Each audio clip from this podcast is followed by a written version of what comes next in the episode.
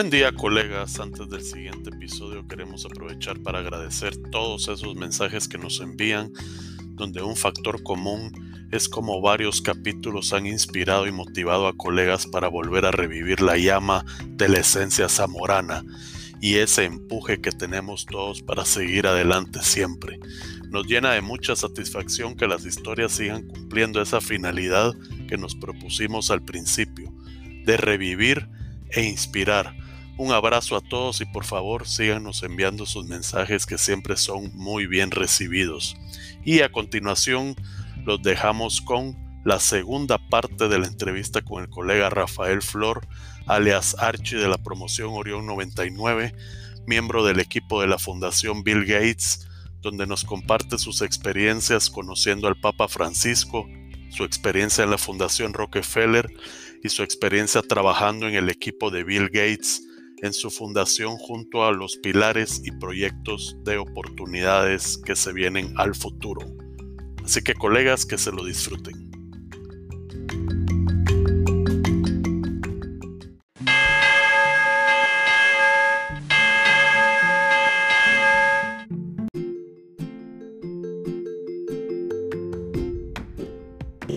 ya a medida que, la, que, que preparamos para la transición de, de, mando, esta oportunidad con la Fundación Rockefeller se presentó.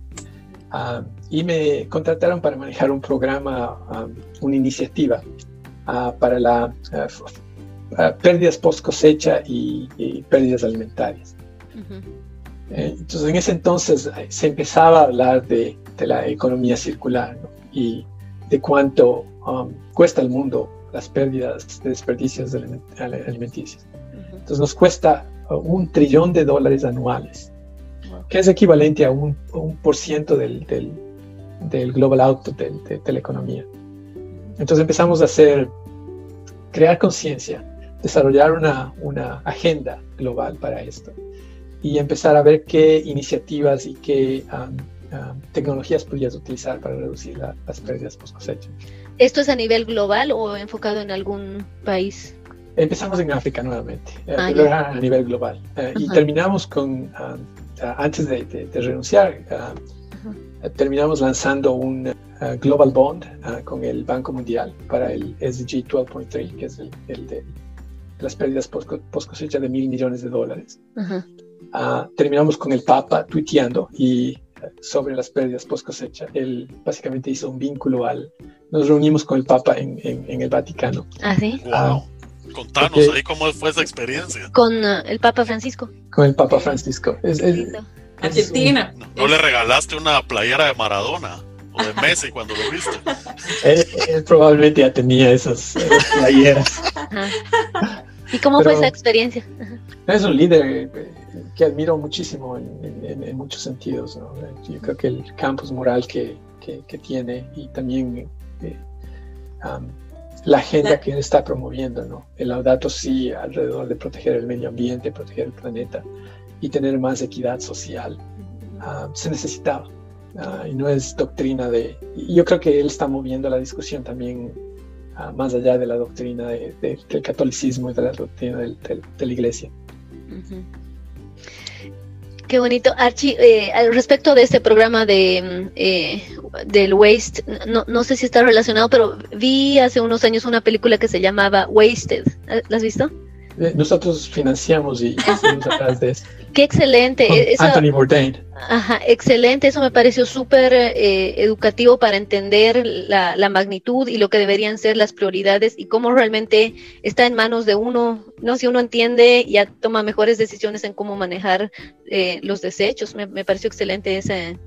Es como documental, ¿no? Wasted se llama. Es, es, documental. Rafael, no sé si a, vos te pasa, pero yo que estoy pues en contacto con muchos growers, ¿verdad? De, vegetales más que todo. Cuando vos les tocas el tema de alargarle la vida de, en anaquel de los productos, eh, pues no te digo que todos, pero varios, ¿verdad? Te dicen, es que a mí eso realmente no me interesa. Y, uno le dice, pero ¿por qué? Mire, si usa estos productos y hace ese tratamiento, le va a alargar dos vidas a su producto. Y dicen ellos, no, no, lo que pasa es que las pérdidas son partes de mis ventas. Exacto. Entonces a mí me interesa que, la, que cierta parte del producto se pudra, porque igual está contemplado dentro de lo que yo vendo. Entonces es parte de mi ingreso. Si yo le alargo la vida, voy a tener menos. Entonces es como que un tira y encoge esa situación, ¿verdad? Sí. Entonces, tener, eh, ahí estamos hablando de el sector privado y el sector gubernamental y la importancia de ambos, ¿no? Entonces, para una transición de este tipo necesitas incentivos, quizás gubernamentales, que ayuden a cambiar ese tipo de pensamiento. Sí, este es el, hay, hay, dos, eh, eh, lo, que, lo, que, empezamos a entender con, la, con el sector privado, es básicamente lo, lo, toman como, como tú dices, eh, es the cost of doing business, ¿no? Básicamente está ya dentro de sus cálculos y saben que están perdiendo y no es una prioridad porque la, el precio de la comida es, es tan barata. Claro. Ah, pero eso se está convirtiendo ahora inaceptable con las nuevas generaciones, con los millennials y con la, con la, con la generación X, ¿no? Um, entonces ahora el, el, el, factor va a ser más la parte de sostenibilidad y cuánto las empresas están, están poniendo eso como un objetivo. Um, por ejemplo, para darte un ejemplo, Tesco, en la cadena de, de supermercados en, en, en, Londres, ellos hicieron una prioridad. Y lo que están haciendo es básicamente reducir ellos las pérdidas en sus supermercados y empezar a sus suppliers a empujar para que ellos reduzcan también. Es el mercado, ¿no? Es el consumidor al final. O sea, vos, vos puedes hacerlo tienes dos puntos de entrada para tratar de cambiar la, la, mentalidad. La una es en términos de demanda y eso viene del consumidor y eso es lo que está, estamos viendo y es el más efectivo. Y el otro es en términos de supply, con los incentivos y dinero que los gobiernos puedan dar. Pero eso es mucho más difícil, ¿no? Por ejemplo, esa es el otro, la, la, otra, la otra discusión que, que hemos tenido con el Banco Mundial. Puedes redireccionar los incentivos, los subsidios agrícolas para áreas de sostenibilidad, en vez de que estés simplemente um, apoyando la producción de maíz. Y esa es la otra cuestión.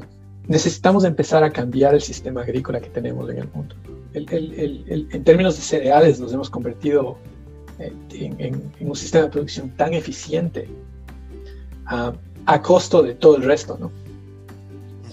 Um, y, y, esa es una, una, una parte que hemos, ahora estamos recién empezando a entender por ejemplo, volviendo al tema tu pregunta de la Fundación Rockefeller, la otra cuestión antes de salir la, de, de, la Fundación Rockefeller y, y entrar a la, la, Fundación Gates, empezamos a trabajar en una estrategia que le llamábamos la estrategia de Protective Foods.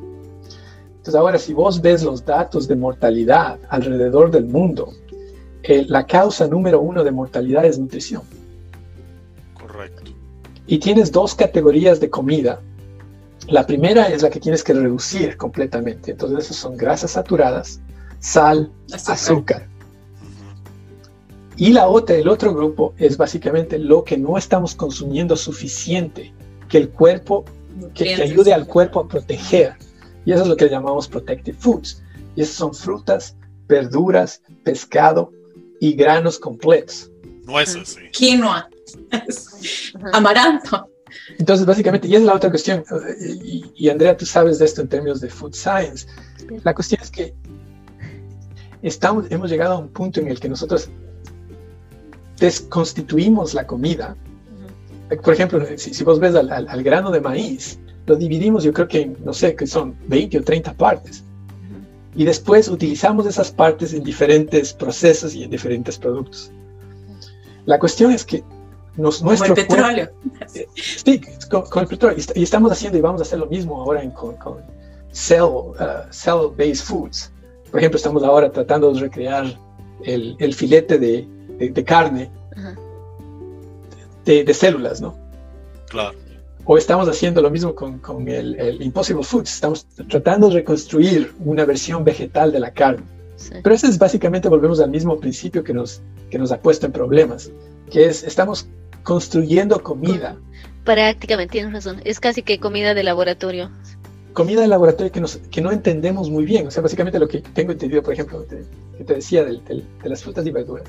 Con las frutas y verduras, aparentemente en, en los productos agrícolas tenemos 600 compounds, de los cuales nosotros entendemos, sabemos de 60 y medimos 15.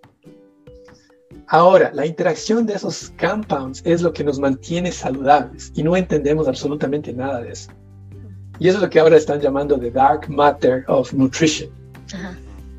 Y es la interacción de todos estos componentes. Por ejemplo, cuando tú eh, comes un tomate, no solamente son los micronutrientes, pero son estos, estos diferentes químicos que tiene el tomate que interactúan con tu cuerpo y que tienen diferentes reacciones eh, metabólicas que protegen o que te dañan a tu cuerpo, dependiendo de qué es lo que comes. Claro. Sí, tus defensas, tu sistema inmunológico, las paredes, como decían las mamás de antes, cómase la, la cáscara de la papa porque ahí está el alimento. Exacto.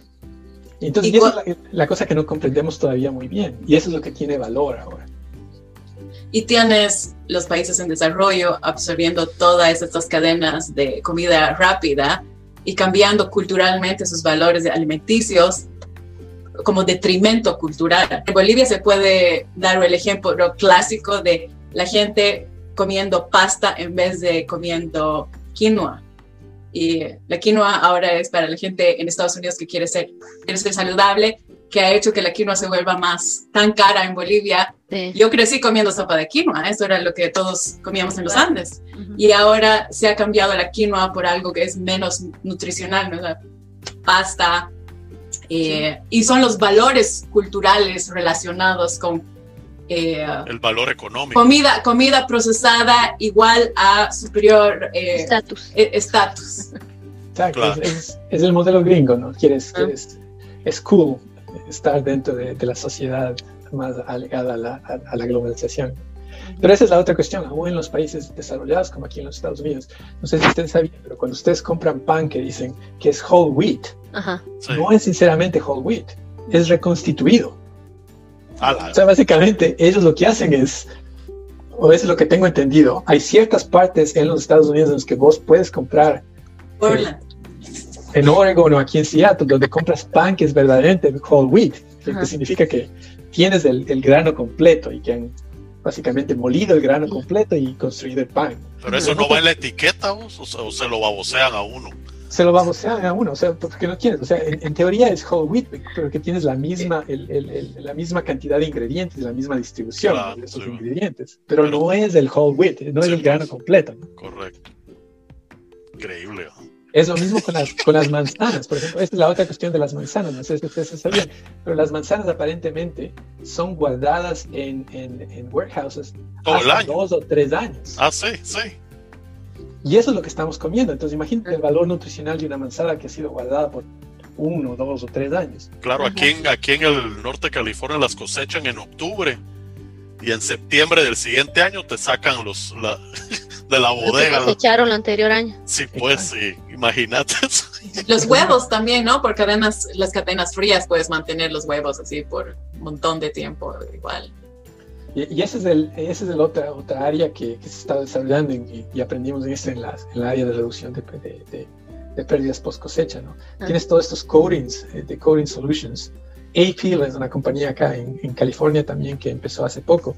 Lo que empezaron a hacer es, estos científicos vieron al cobre y, se han visto que el cobre cambia de, de color, ¿no? De tono. De tono del, del, del color cobre al verde a medida que se oxida. Ah, Entonces empezaron a ver el proceso de oxidación del cobre, entendieron cómo podrían ah, básicamente reconfigurar oh. Para las, las, plantas porque, o para las frutas, porque a la, final lo que tienes es un proceso de oxidación también en las frutas. Claro. Sí, pues hay que cerrarle los poros y disminuirle el... Por eso a el veces metabolismo, el metabolismo, claro. les, les, quitan la, la, temperatura, ¿verdad? Y les eh, sellan con cera, ¿verdad? Algunos e, entonces lo que tienen es, por ejemplo, este, básicamente es lo que, lo que hace este AP o, los coding solutions. Los el, coding solutions básicamente los cierran los poros para que no puedan respirar y que dure un poco más. Bajas la temperatura, extiendes el, periodo de vida. Con AP lo que hacen es cambian la química de la oxidación. Oh. Entonces te cambia completamente y, básicamente no necesitas refrigeración. Y están haciendo eso ahora con aguacates en, en México y acá. Y entonces estamos hablando de que existe esta economía de agricultura industrial súper grande, súper eficiente, pero estamos hablando de que el planeta quizás lo que necesita es volver a la agricultura súper local. Eh, Natural. Para, para poder consumir esa fruta de la que tú estás hablando para tener más nutrición, no puedes traerla desde Nueva Zelanda, ¿no? Tienes que, tienes que tratar de comer como hacía la gente antes, productos en época locales. E importar lo que realmente tienes que importar, pero no basarte en importaciones para tu nutrición.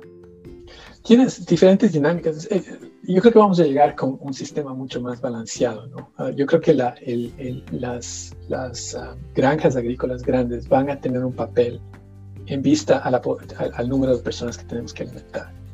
Eso no, especialmente para granos, no va a haber, no va a haber otra manera. Y vamos a tener zonas de especialización. Por ejemplo, de, de, Corn Belt de, los Estados Unidos, no hay manera que vos puedas competir con el Corn Belt en términos de nivel de eficiencia y, y, que también el endowment que tiene e, ese sistema de producción, ¿no? No lo encuentras en ningún otro lado. Lo mismo sucede en términos de frutas y verduras. Italia, California, África del Sur. Lo mismo sucede con, digo, es Ucrania y Rusia. Eso es todo. Eso es lo que mantiene el sistema agrícola mundial. Yo creo que hay, hay va a haber ah, partes de África, partes de Latinoamérica, la soja en, en, Argentina y en, Bolivia y en Brasil. La caña de azúcar en Brasil y, y la India. Y eh, Exacto. Exacto, entonces lo que, lo que va a haber es un re, desde mi punto de vista, un, rebalanceamiento del, del, sistema global en lo que consumimos. La fruta y la verdura, si vos ves, ese es el área en la que estoy trabajando ahora más y, me ha costado un montón de capital el, cambiar la mentalidad dentro de la fundación. Cuando vos ves el mercado potencial en África en los próximos 10 a 15 años, la demanda por fruta y verdura es más grande que la demanda que puedes imaginarte por todos los otros productos conjuntos. El, el, el, tamaño del mercado potencial, y esto es para los 11 países de los que estamos trabajando, es aproximadamente 100 mil millones de dólares. De los 100 mil millones de dólares, 50 mil millones de dólares es fruta y verdura. Wow. Tienes que mover a la sociedad a un siguiente nivel económico para poder consumir estas frutas y verduras que estás hablando, porque son como ítems, si los vas a importar, son ítems de lujo, ¿no es cierto? No, no es, si estás comparándolos con el maíz que estabas hablando y de pronto le vas a decir manzana a un lugar tropical, tienes que importar esa manzana de algún lugar. No tienes que producir, o sea, nada, nada compite. Y acuérdate que todos estos productos, ahora, cuando ves el, el global trading, es solamente el 10% de toda la producción mundial que tenemos en términos de productos agrícolas. Casi todos los productos que nosotros producimos se consumen localmente. Entonces, esta idea también de que estamos, sí, en verdad, hay productos que se mueven, que van a China, son procesados y que de ahí vuelven. O, mi colega canadiense me dice, mira, el trigo que nosotros producimos va a Italia, se convierte en pasta y la pasta vuelve a nosotros y nosotros comemos pasta acá, ¿no? Ah, la pasta de lo que producieron. Igual que el chocolate que produce Ecuador, se va a Suiza y... E, exacto, lo mismo. Ah, pero, pero la mayor cantidad de fruta, verdura y granos que producimos los consumimos localmente, localmente significando... Y este potencial del que estás hablando, ¿tenemos capacidad arable para aumentar nuestra producción, para llegar a estos mercados, al mercado africano del que estás hablando, para producir 10% más? ¿O no? Tenemos que producir más de eso. O sea, básicamente el, estimado de la FED. Debemos, debemos incrementar por lo menos la productividad agrícola en 50% para, para, mantener con, el crecimiento poblacional. Ahora, hay, hay, diferentes puntos. Desde mi punto de vista, hay, hay innovación que está sucediendo en el, en el sector agrícola que es que es muy bueno. Ah, la primera parte es en términos de sostenibilidad.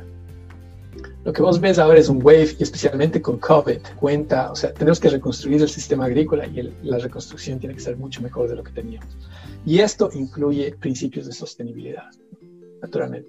Por ejemplo, reducir el, plástico, reducir la ah, cantidad de agua o el manejo. Sí, o, el, o el, la, la, eficiencia, lo que vos me decías, José, en términos de tu propio trabajo, ¿no?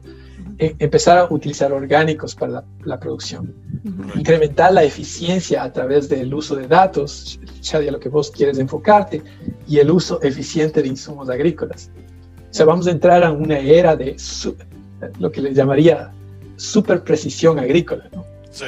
Ah, Con los sensores, con la Sí. utilización eh, mínima y específica, ¿no? Vamos a ir mucho más allá de, la- de lo que nosotros, de la concepción que teníamos de precision agriculture, que era básicamente mantengamos la misma distancia. ajá, Ah, eso era. esto va a ser mucho más en base a datos y en base a- al, al uso de satélites. Una Labranza mínima. Para La no el suelo. mínima. Imagínate que quién en, en- en una mente sana va a pensar que dar la vuelta a todo el suelo va a ser beneficioso para el sistema agrícola, ¿no? ¿Por qué tienes que dar la vuelta a todo el suelo cada vez que hagas? No tiene sentido. Y aparte lo que pasa es que nadie tiene conciencia de toda la microbiota que vive en el suelo, ¿verdad? Sino que están solo viendo la estructura física, que hay que romperla, mullirla y dejarlo suave para que la planta vuelva a crecer, lo que se plante ahí bien, ¿verdad? Pero ahora, pues, eh, de unos años para acá, eso ha cobrado tal importancia que darle vuelta es destruir todos los organismos beneficiosos que realmente hacen que la planta absorba incluso más eficientemente todos los nutrientes que hay en el suelo. ¿no? Entonces Exacto. volvés a entrar un ciclo de deficiencias, desbalances y, y es lo que decís vos, ¿verdad? Te causa una retajila de problemas ahí para adelante que Y es a largo plazo, ¿no? Y ahora hay evidencia, empieza, hay- hay- hay- empieza a salir evidencia que hay un vínculo entre la, a- la salud del suelo, la salud de la planta y tu propia salud. Claro. ¿sí? Entonces, una cadena, dependiendo de qué tan saludable el suelo está, va a ser saludable y el tipo de compounds que tienes vos en la planta, que al final vos consumes y determina tu salud, ¿no? correcto. Wow. Eh, Entonces tienes toda creo- este- esta área que- que está. Creo que te voy a invitar a que te vengas a, a dar un tourcito aquí conmigo, Rafael. Me encantaría. Entonces, cuéntanos. Y ahora trabajas, bueno, te, te viniste Pacífico Noroeste. Eh, ¿Qué tal te trata la vida sin luz? Eh, eh, Toma tiempo adaptarse. ¿Te, te- Eh. tuvieron que convencer que te vengas de África? A la final terminó un cambio, eh, siendo un cambio relativamente fácil. Sabes que regresé- regresamos de, de, de a Nairobi a Nueva York. Todavía regresé con la Fundación Rockefeller. Ya. Y empezamos a desarrollar esta estrategia que te decía sobre el, el- el Protected Foods. Terminamos haciendo eso. Y acá la Fundación Gates me ofreció un trabajo con, um, para empezar el, el programa de mercados, el portafolio de mercados. Entonces ahora estamos trabajando en, el, en lo que se llama el Shaping Inclusive Markets. En- en- ¿Y qué entonces- consiste el programa ese? entonces, la primera, la primera cosa que hice es básicamente hacer un rebalance. Eh, Aquí la fundación ha sido, se ha caracterizado por la, eh, el apoyo a la revolución verde, ¿no? Como- entonces, estaba bien enfocado en semillas, en sistemas de semillas, en sistemas de extensión agrícola, en sistemas ah, de manejo de suelo y principalmente en cereales. Pero la cuestión es que cuando empiezas a analizar los datos para África subsahariana, con el crecimiento que hemos tenido por los pasados 20 años, esos sistemas agrícolas están empezando a, trans- a- a transicionar uh, Sí. en, en- en un sistema en el que nosotros lo estamos cate- categorizando como an Inclusive Act Transformation. Entonces lo que sucede es básicamente, vos te mueves, el centro de gravedad del sistema agrícola se mueve del área de producción al área post cosecha y a sectores de diversificación de los granos. Empiezas con los granos y empiezas a mudarte al, al, al high value, a, lo- a las, básicamente lo que tenemos ahora en Latinoamérica, ¿no? las frutas, las verduras, el banano ah, y, y básicamente el café y, y- y el, ¿cómo se llama? el ganado, la leche, todo ese tipo de cosas. Entonces vos empiezas a ver que el crecimiento de la economía se mueve del sector primario de producción de granos al sistema primario de producción de high value y al sistema post cosecha. Entonces, processing, transport, logistics, todo ese tipo de cosas. ¿no? Y, y tienes los países en diferentes estados de esa transición. ¿Con qué países estás trabajando en eso?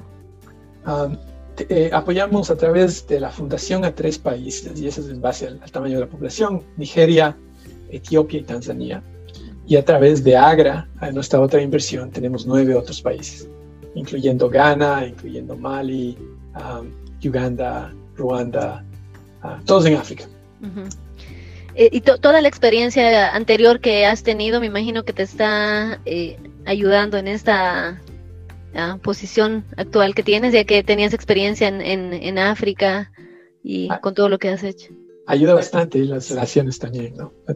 la red que, que has creado, eh, el entendimiento cultural al trabajar con diferentes países. ¿Interactúas directamente con Bill Gates, con Melinda y con Warren Buffett?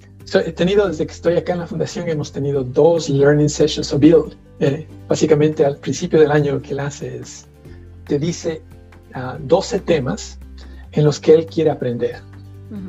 Y cada mes tenemos un learning session con él.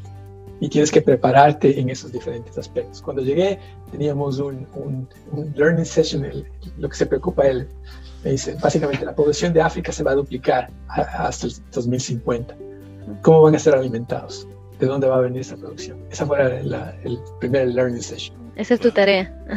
Entonces tienes que empezar a preparar. Y, y, la parte interesante de las fundaciones es que no solamente trabajas con gobiernos, ¿no? trabajas también con ONGs, trabajas con donantes.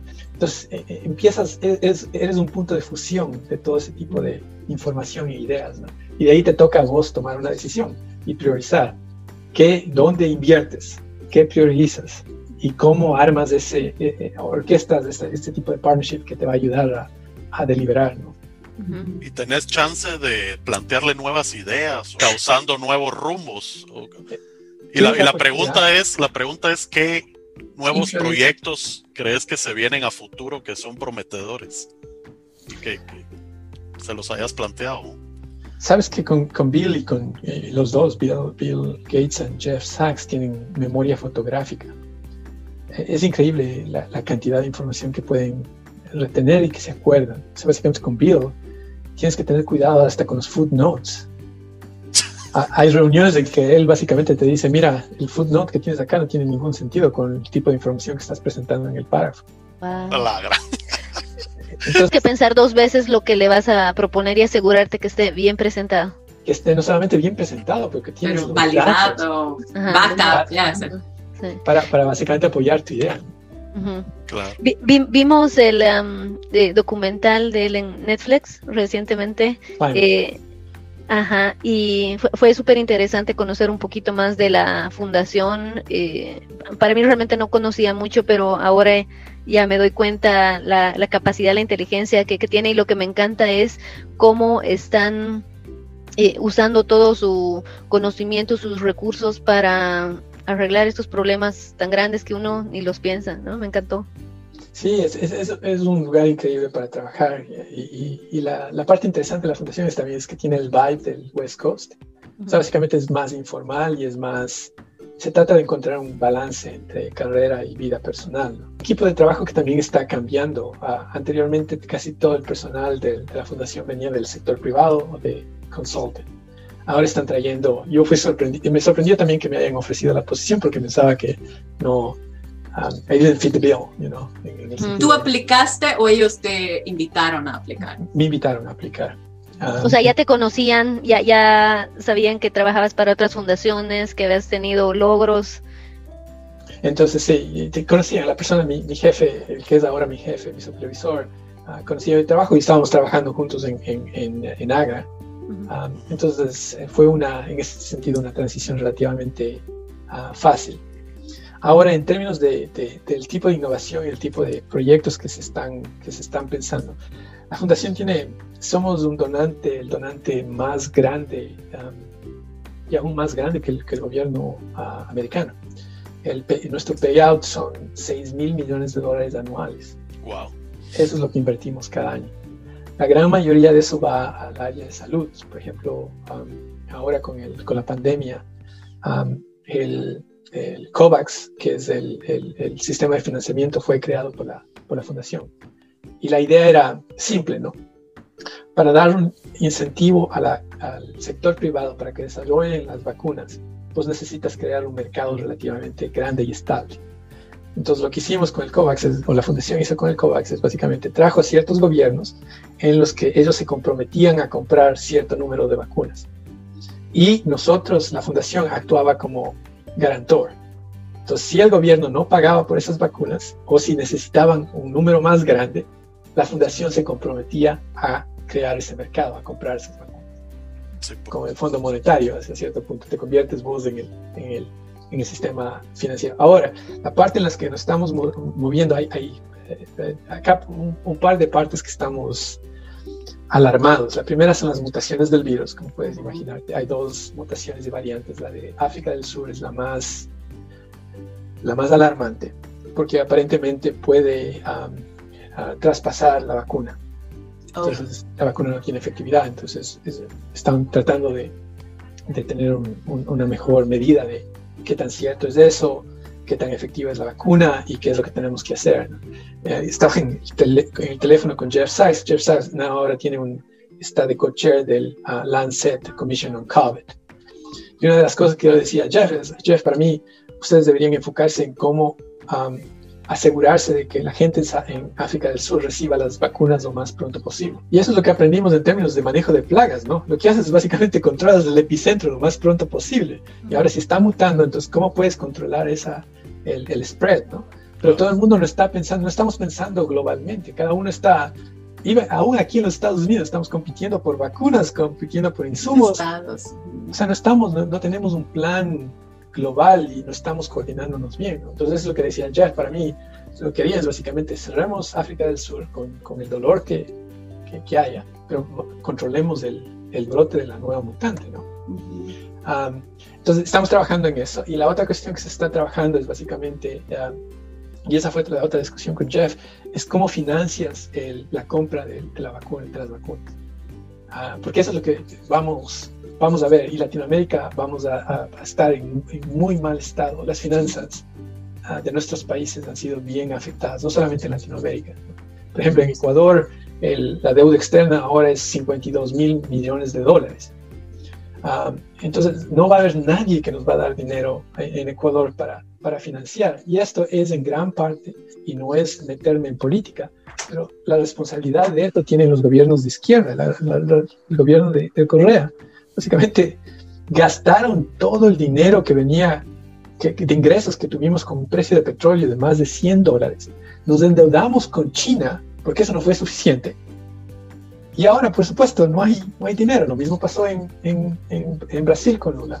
Lo mismo pasó en, Bolivia con Evo. Relevo, ah, y, y, y, entonces en ese sentido vamos a tener un, un, problema muy, muy serio, porque eh, nuevamente va vamos a tener restricciones de movimiento. Entonces el sistema productivo no va, no, a, no vamos a tener tanto consumo, ¿no? En ciertas áreas. Y, la, y los sectores más afectados van a ser los sectores donde hay alto empleo con bajo pago, que es el sistema de servicios como acá en los Estados Unidos. ¿no? Los restaurantes, tenemos una población inmensa trabajando en, en food delivery and food service. Y, todo, y, esos, y esos empleos están desapareciendo. Totalmente, es un desempleo que una avalancha viene encima, todavía no lo hemos visto. Exacto, entonces imagínate, y en eso, y aquí hay en un sistema que hay, donde hay recursos, hay dinero. Imagínate en nuestros, en nuestros países donde no hay, no hay reservas, no hay sistemas, no podemos, como acá el, el, el, Federal Reserve issue more debt. Pero que estamos diciendo, hasta que no veamos el problema como un problema global, que hay que atacarlo con un plan global, por ejemplo, eh, poniendo los precios de las vacunas un poco más altos eh, para los países desarrollados, para poder subsidiar a los países en desarrollo para continuar con la economía global que decidimos que todos íbamos a ser parte. Hasta que no entendamos que hay que ver el problema desde esa manera, van a ser un montón de, de parches aquí y allá, pero yo creo que es, es, es, un problema más grande de lo que esperábamos, esto del COVID, la economía y todo lo que está afectando, y cómo vamos a vacunarnos todos. Sí, y esa es la otra cuestión, o sea, con el, gobierno que teníamos anteriormente acá en los Estados Unidos con Trump, esta idea de que podemos hacer un reverso a la globalización es una idea, es una falacia completa. ¿No? Claro. Ah, no hay manera de que nos desconectemos de la globalización. Es lo mismo que la misma retórica que hay en Ecuador, que tenemos que cortar la, la dolarización. No hay manera de, de, retornar, ¿no? Cuando tienes ese tipo de estabilidad, tienes ese tipo de beneficios en términos no solamente de movimiento de capital, pero también de movimiento de personas y de ideas, no hay manera de, de restringir nuevamente, ¿no? Es como el Internet, no puedes controlar. No puedes, y para muestra un botón, ahí tenés al Reino Unido. Ya verás cómo se le va a venir. El, Reino Unido es, es increíble, pero el, el nivel de, de naivete en ese sentido, ¿no? Vos sabes que tienes tres bloques de mercados en este momento, ¿no? Tienes el bloque de China, tienes el bloque de la comunidad europea y tienes el bloque del, de los Estados Unidos. Tienes que alinearte con uno de los tres mercados, o con los tres si puedes. Claro. Pero el Reino Unido, ¿qué hace?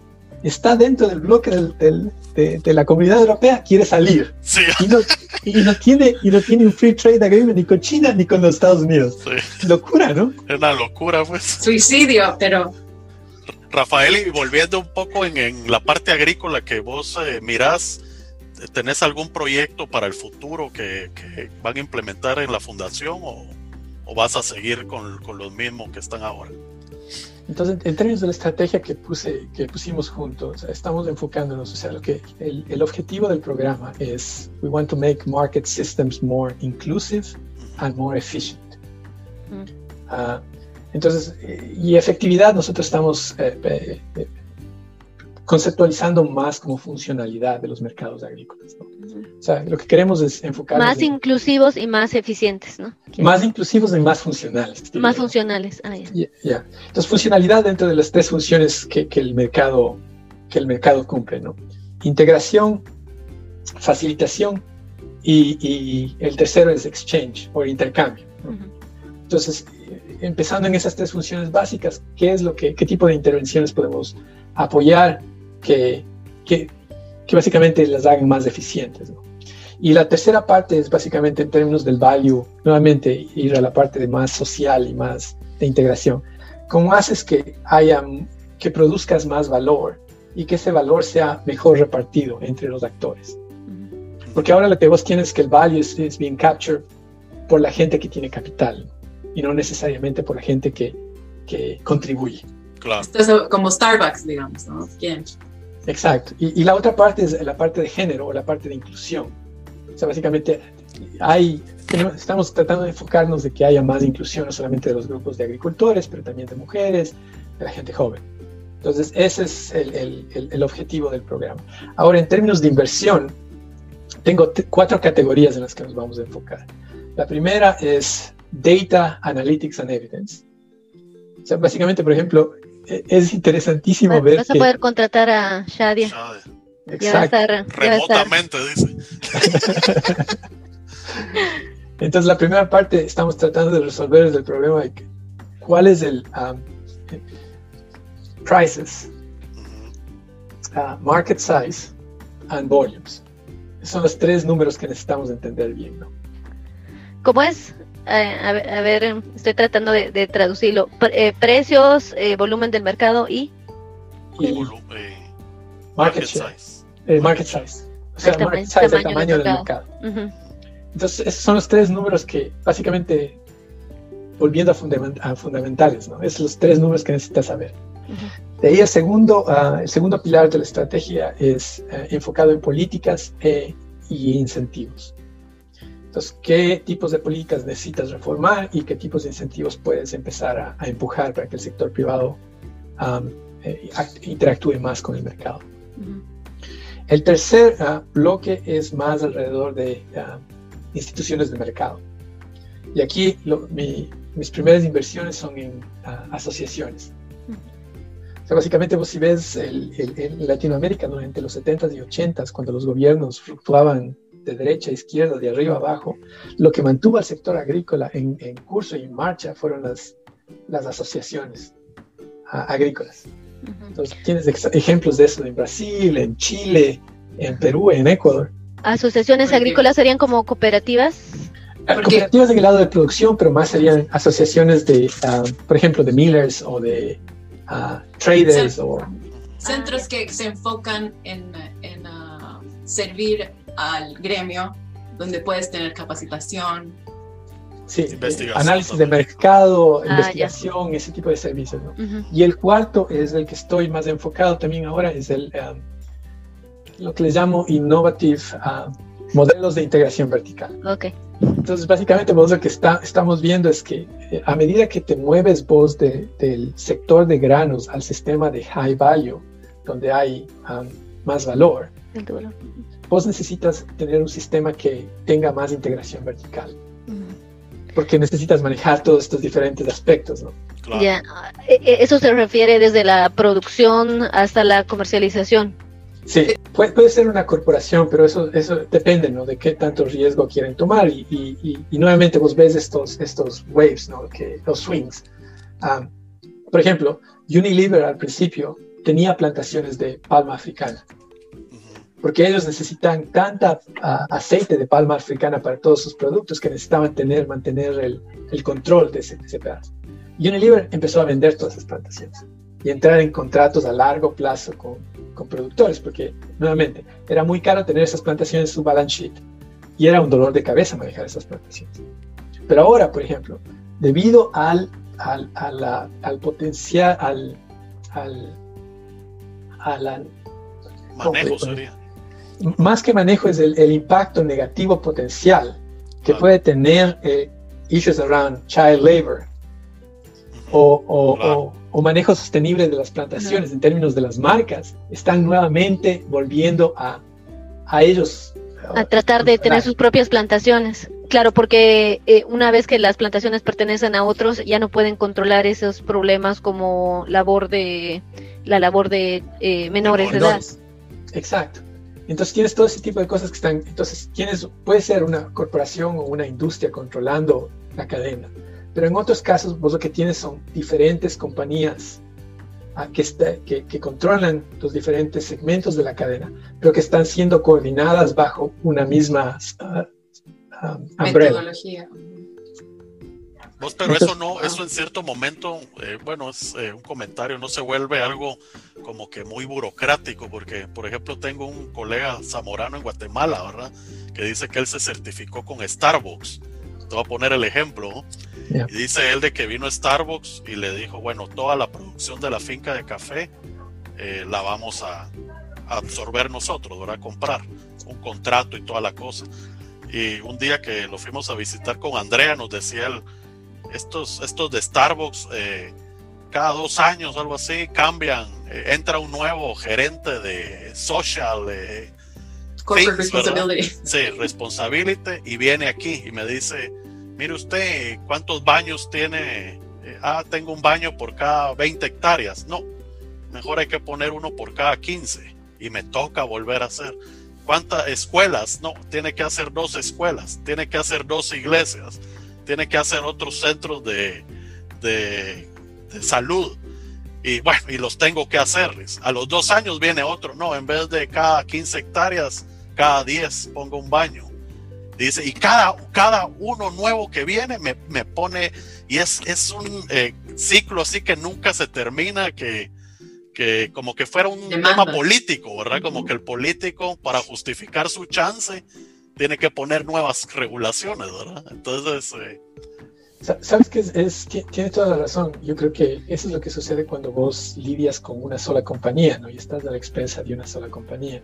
Y, y si estas compañías son grandes como Starbucks o Amazon o um. Google o Walmart, ah, no tienes otra opción, ¿no? Ese es tu único mercado. Lo claro, que nosotros estamos tratando de hacer es a través de esas asociaciones o plataformas que están siendo creadas, traer a gobiernos y a industria y a, y a- y a la sociedad civil para fijar esos estándares globales.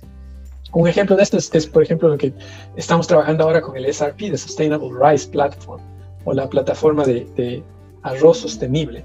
Entonces, la idea es, eh, nuevamente, gobierno, sector privado y ciudad civil, ONG. o Claro. ONGs, que pongan todos esos estándares globales en términos de cuál es el estándar de manejo de agua, cuál es el estándar o, o la emisión eh, aceptable en términos de metano que viene del, del arroz, que es uno de los contribu- contribuyentes más grandes en términos de las, los gases de efecto invernadero. ¿Cuál es la contribución en términos de uso eficiente de, de, de insumos agrícolas? Y entonces no queremos nosotros desarrollar, y eso también no es la idea, desarrollar un ah, certification label, claro, pero eh, poner esos estándares en los sistemas de producción en países africanos, por ejemplo. Y eso es algo que Latinoamérica debería, en vista de que nosotros consumimos tanto arroz y producimos tanto arroz, ya debería en Latinoamérica empezar a hacer la conexión con, esos, con, esa plataforma. Correcto. Y la pregunta del millón, eh, Rafael, si hubiera algún colega zamorano que tuviera alguna super idea innovadora, eh, te la pudiera plantear directamente como para eh, presentarla o que vos la evaluaras y ver algún tipo de oportunidad en ese sentido. Sí, con gusto. No, no, en ese sentido estoy, estoy abierto. Lo que sí tengo que poner en, el más eso, el tiempo. Estoy apretado de tiempo, ¿no? Y no es por mala voluntad o porque no ponga prioridad, simplemente es que hay demasiadas cosas. ¿Cuál sería la mejor manera y cuál es tu disponibilidad de tiempo si alguien quiere contactarte?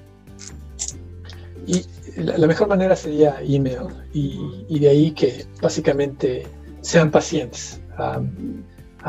me toma tiempo responder, pero respondo. Entonces, en ese sentido, y ahí podríamos ver si es mejor conectarse en el teléfono o hacer un Zoom o un Teams meeting. pero no, definitivamente no estoy, estoy abierto y es y me agrada eh, eh, también intercambiar ideas. Rafa, ¿has, estado en contacto con ah, el zamorano todos estos eh, años, así más directamente o, poco?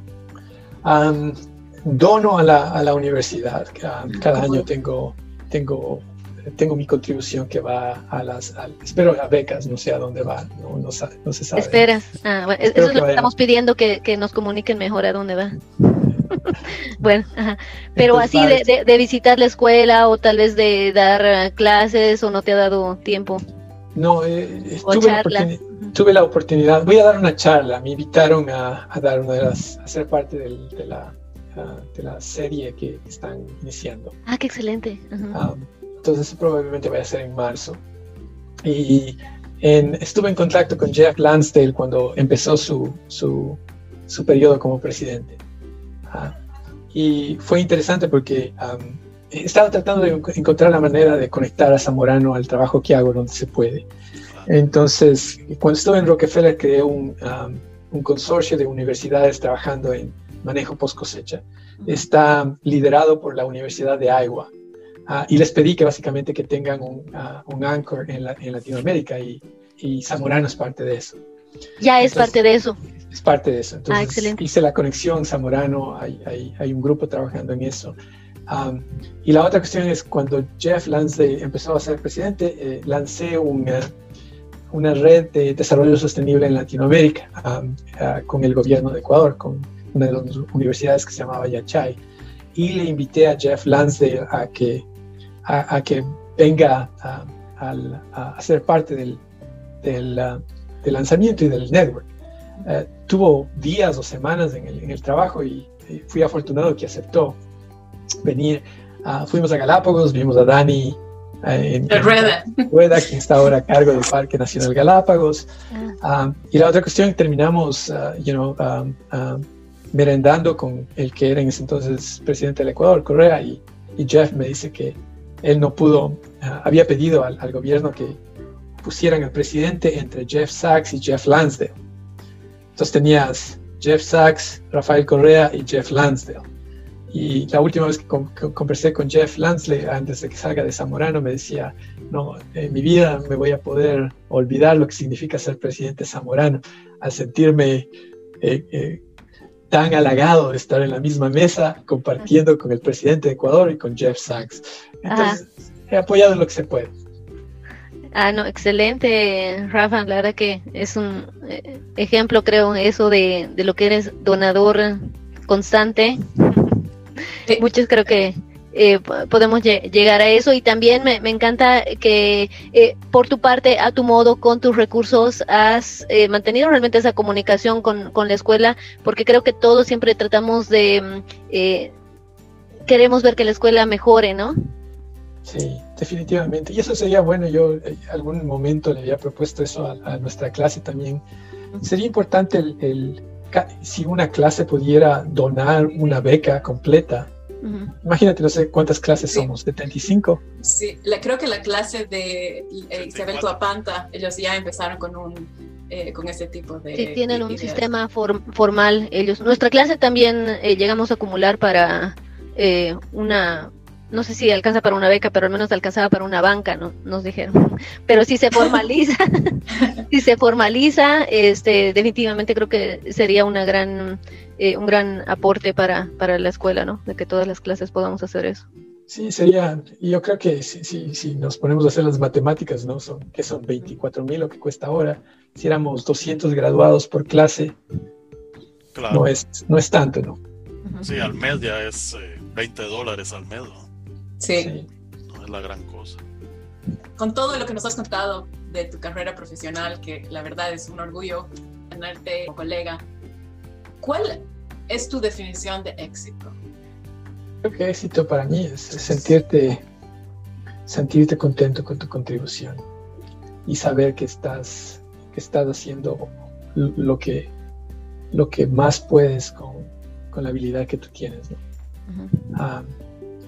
Yo sé, por ejemplo, yo me he puesto a pensar, he sido bien afortunado en mi, en mi carrera y en, mi vida, he estado en el lugar apropiado, en el, tiempo adecuado, pero yo sé que no era el, más inteligente de la clase o el más alumbrado, ¿no? entonces, y, la otra cuestión es, para mí, es, verdaderamente dar algo de vuelta a la sociedad, ¿no? El sentir que estás contribuyendo. porque al final no es solamente hacer dinero o estar financieramente estable, eh, va más allá, ¿no? Eh, es cuál es la huella que quieres dejar para tus hijos, para la sociedad, y, y, cómo lo puedes hacer de la mejor manera. Sí, ahí yo, también quiero hacer un comentario, eh, Rafa, que sepan los eh, estudiantes o los nuevos graduados de que el, promedio realmente no define eh, su vida o, el éxito pueden tener en su profesión o hasta dónde pueden llegar. El promedio sí te ayuda, yo creo, te da ciertas ventajas para llegar a ciertos lugares, o sea, sí es una carta de presentación, te ayuda te abre las puertas, pero no va a definir eh, tu, futuro eh, ni lo que tú puedas llegar a, transformar, ¿no? Y, Tienes toda la razón. Básicamente el, el, el, graduarse de Zamorano el graduarse de LSU o de Cornell o lo que sea, te abre las puertas, ¿no? Es la carta de presentación. Pero una vez que te abre la puerta... ya eh, depende de ti. Depende de ti. Tienes que volar por, con tus propias alas. Exacto. Ahí no puedes, no puedes depender de, si eres zamorano o no eres zamorano. ¿no? Claro. Y, en ese sentido, Rafa, eh, ¿nos pudieras decir qué, qué, ha significado zamorano y el aprender haciendo en tu vida? Eh, me ha formado y me, ha formado para, me ha preparado para lo que viene. ¿no? el, tener, la primera cosa, el tener la ética de trabajo. Eh, eso creo que es algo muy importante y algo que no, lo que nos hace, hace una diferencia grande, ¿no? Sabes que tienes que terminar, sabes que tienes que hacer tu trabajo y sabes que tienes que trabajar y lo vas a hacer. Y lo vas a hacer bien, exacto. No, importa cuánto tiempo tome o cuánto. Tienes que parir lo que toque parir. Exacto. en ese sentido, eh, yo creo que la otra parte que, que Zamorano y, quizás ah, no directamente, pero indirectamente nos, nos ah, nos ha formado también es la humildad y el saber decir lo que sabes, lo que no sabes, y lo que eres, lo que no eres, ¿no? Correcto. Ah. Y, aprender desde lo básico, ¿no? Sin irte directo, o sea, sin querer llegar al, tope de uno, sino empezar desde, desde lo básico. ¿Cuáles son los componentes? Sí. Entender los componentes.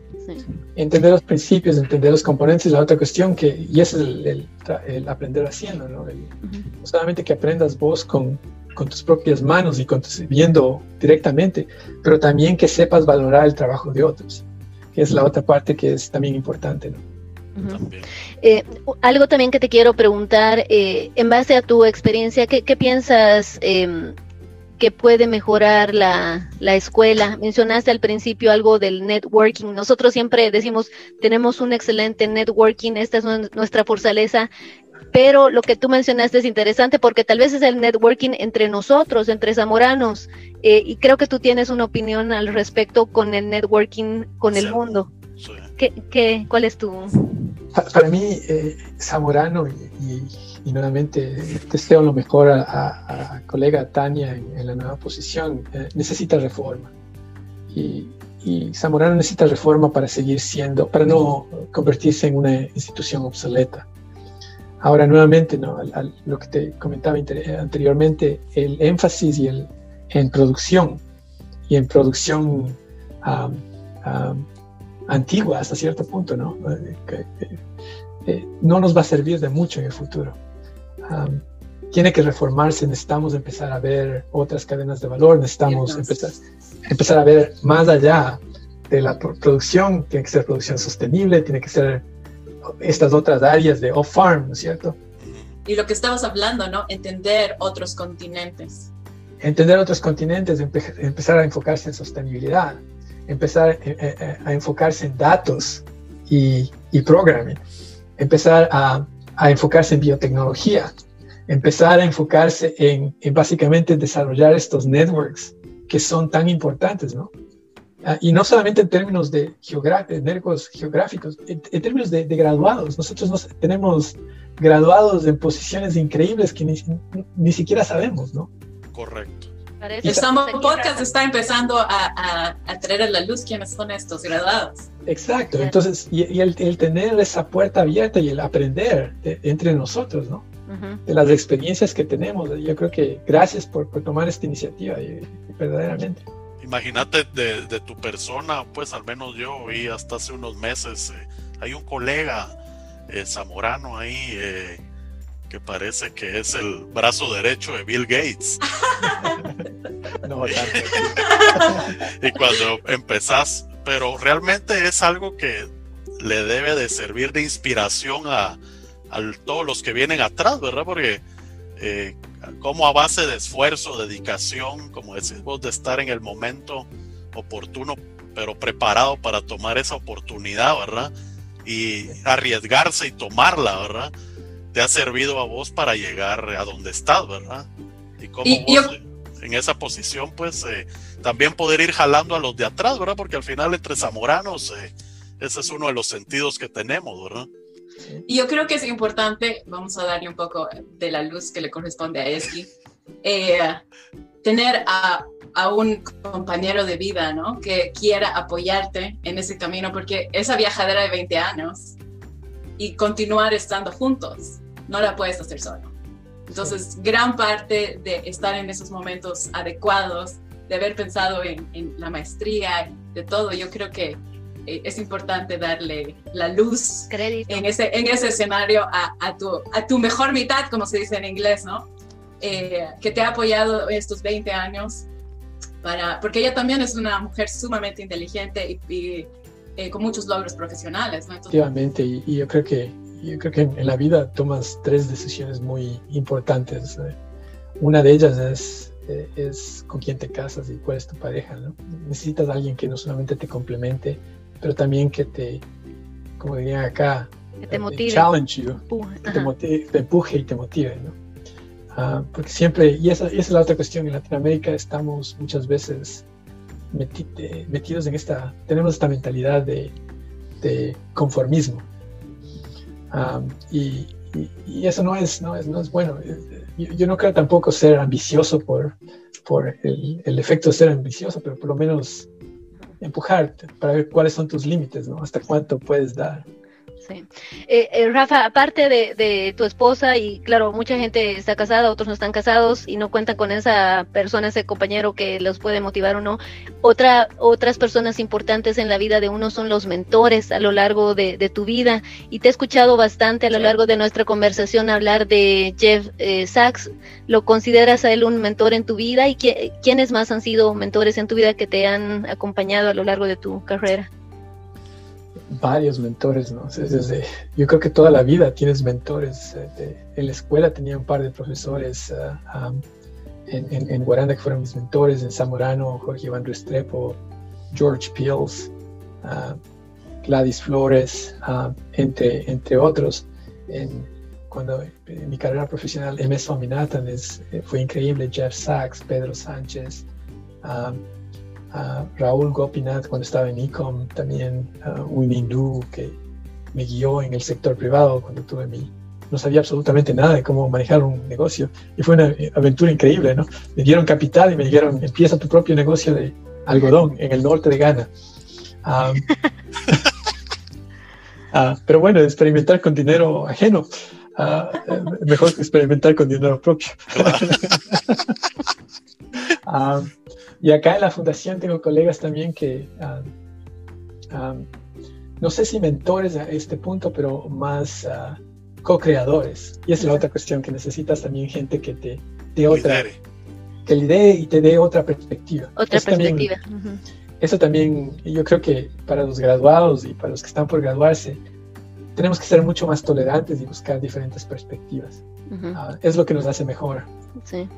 Y, eso muestra también la importancia de las relaciones personales, ¿no es cierto? No, no solamente con eh, con el que es tu jefe o con el que te va a dar la oportunidad, sino con los compañeros. Al final has tenido, siento, una carrera exitosa, pero todo se ha dado gracias a las buenas relaciones que tú has desarrollado a través del camino, porque eh, gracias a eso han tenido la, confianza en que tú lo podías hacer, porque te han conocido como persona.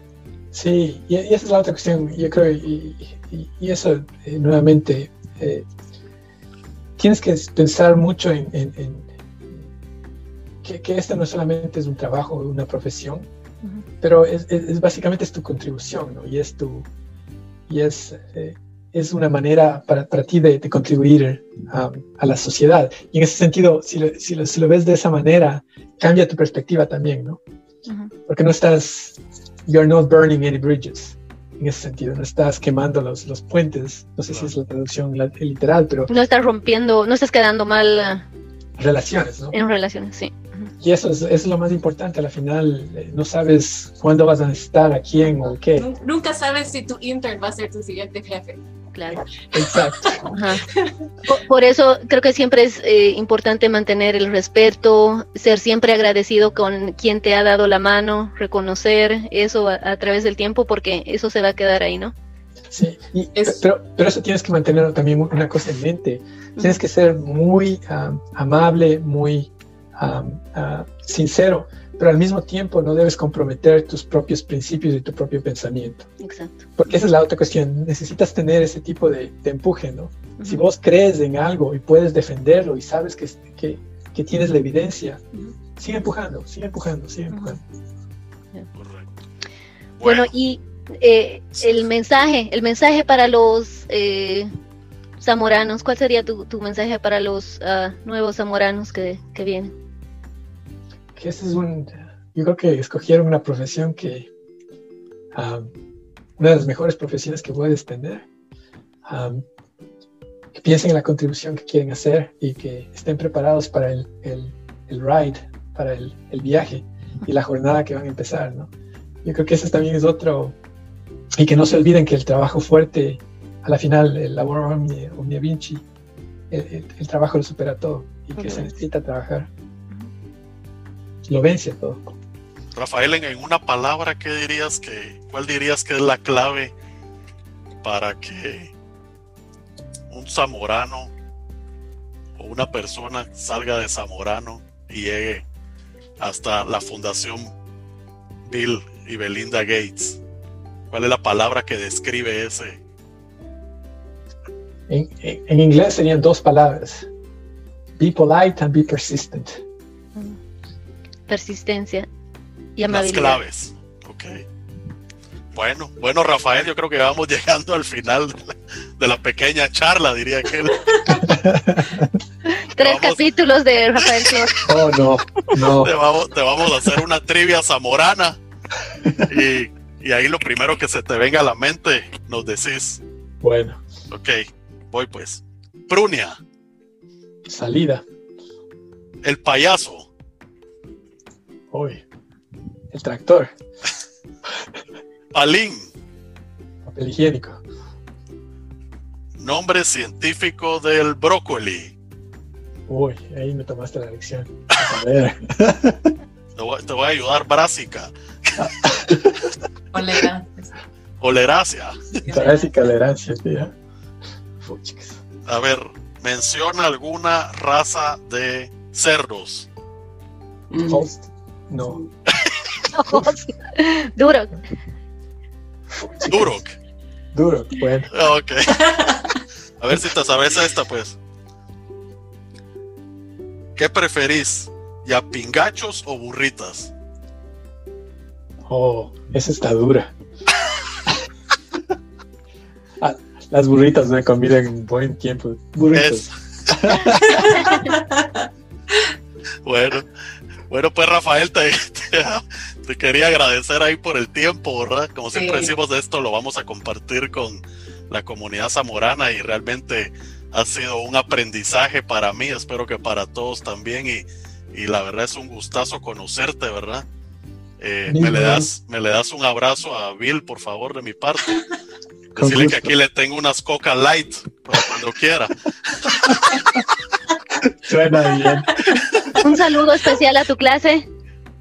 A la Orión. Saludos a la Orión 99. Espero que nos podamos reunir nuevamente. Lastimosamente no pude asistir a los 20 años, pero Sí. ah, he visto las fotos y los videos. Aparentemente la La pasamos muy bien. Bueno, por mi parte, Rafa, muchísimas gracias por aceptar esta invitación. La verdad que eh, qué gran tubo que te cargas, la verdad. Increíble todo lo que eh, has aprendido, lo que has hecho. Es un orgullo escuchar eh, y me encanta por eso estas sesiones saber eh, eh, todo lo que están haciendo los zamoranos en el mundo y, y realmente tu eh, experiencia increíble. Te felicito por eh, llegar a donde has llegado y gracias por siempre contribuir a la escuela.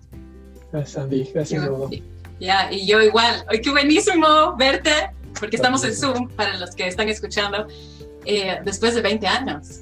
¿Verdad? ¿Cómo ¿Qué? pasa el tiempo? Pe- Pero no te, no te entra un día.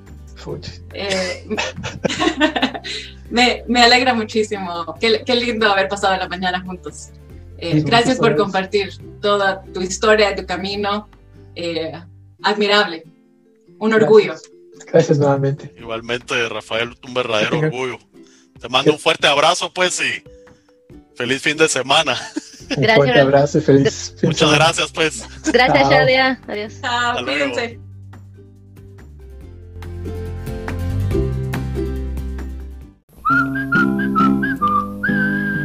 Muchas gracias, colegas y amigos en general. Hemos llegado al final del presente episodio de El Samo Podcast, un sitio de todos los zamoranos y para todos los zamoranos, familia y amigos. Próximamente seguiremos transmitiendo más entrevistas con personajes y grupos que de una u otra forma han sido parte y han tenido alguna relación con Zamorano, para que de esta forma sigamos conociendo y aprendiendo cosas nuevas de experiencias, historias, anécdotas, errores, aciertos y muchísimas perras más. Pero sobre todo conocer personajes únicos que solo Zamorano pudo generar. Mándenos sus mensajes a nuestro email samopodcast.gmail.com o háganos llegar sus sugerencias por cualquiera de las redes sociales. Y por favor no olviden en suscribirse en cualquier plataforma de podcast de su preferencia, solo buscándonos como El Samo Podcast. Y así no se pierdan ninguno de los nuevos capítulos que vamos publicando. Y por favor, compartan nuestros podcasts en sus grupos de chats con sus contactos y en sus redes sociales. Nos pueden encontrar en Spotify, Google Podcasts, Anchor, Apple Podcasts y más. Muchas gracias de nuevo, colegas. Esperamos les haya gustado y les mandamos un caluroso abrazo a todos. Zamoranamente y hasta la próxima. Un cartón en esta mano será tu deseo, será tu deseo. 10 de diciembre, un anillo en este dedo. Un cartón en esta mano será tu deseo, será tu deseo. Llegando, llegaste, te miré de frente, después puse un nombre. Te llamaste perro pasando, pasaste. Te llamé perrote y aunque pase el tiempo, perro me has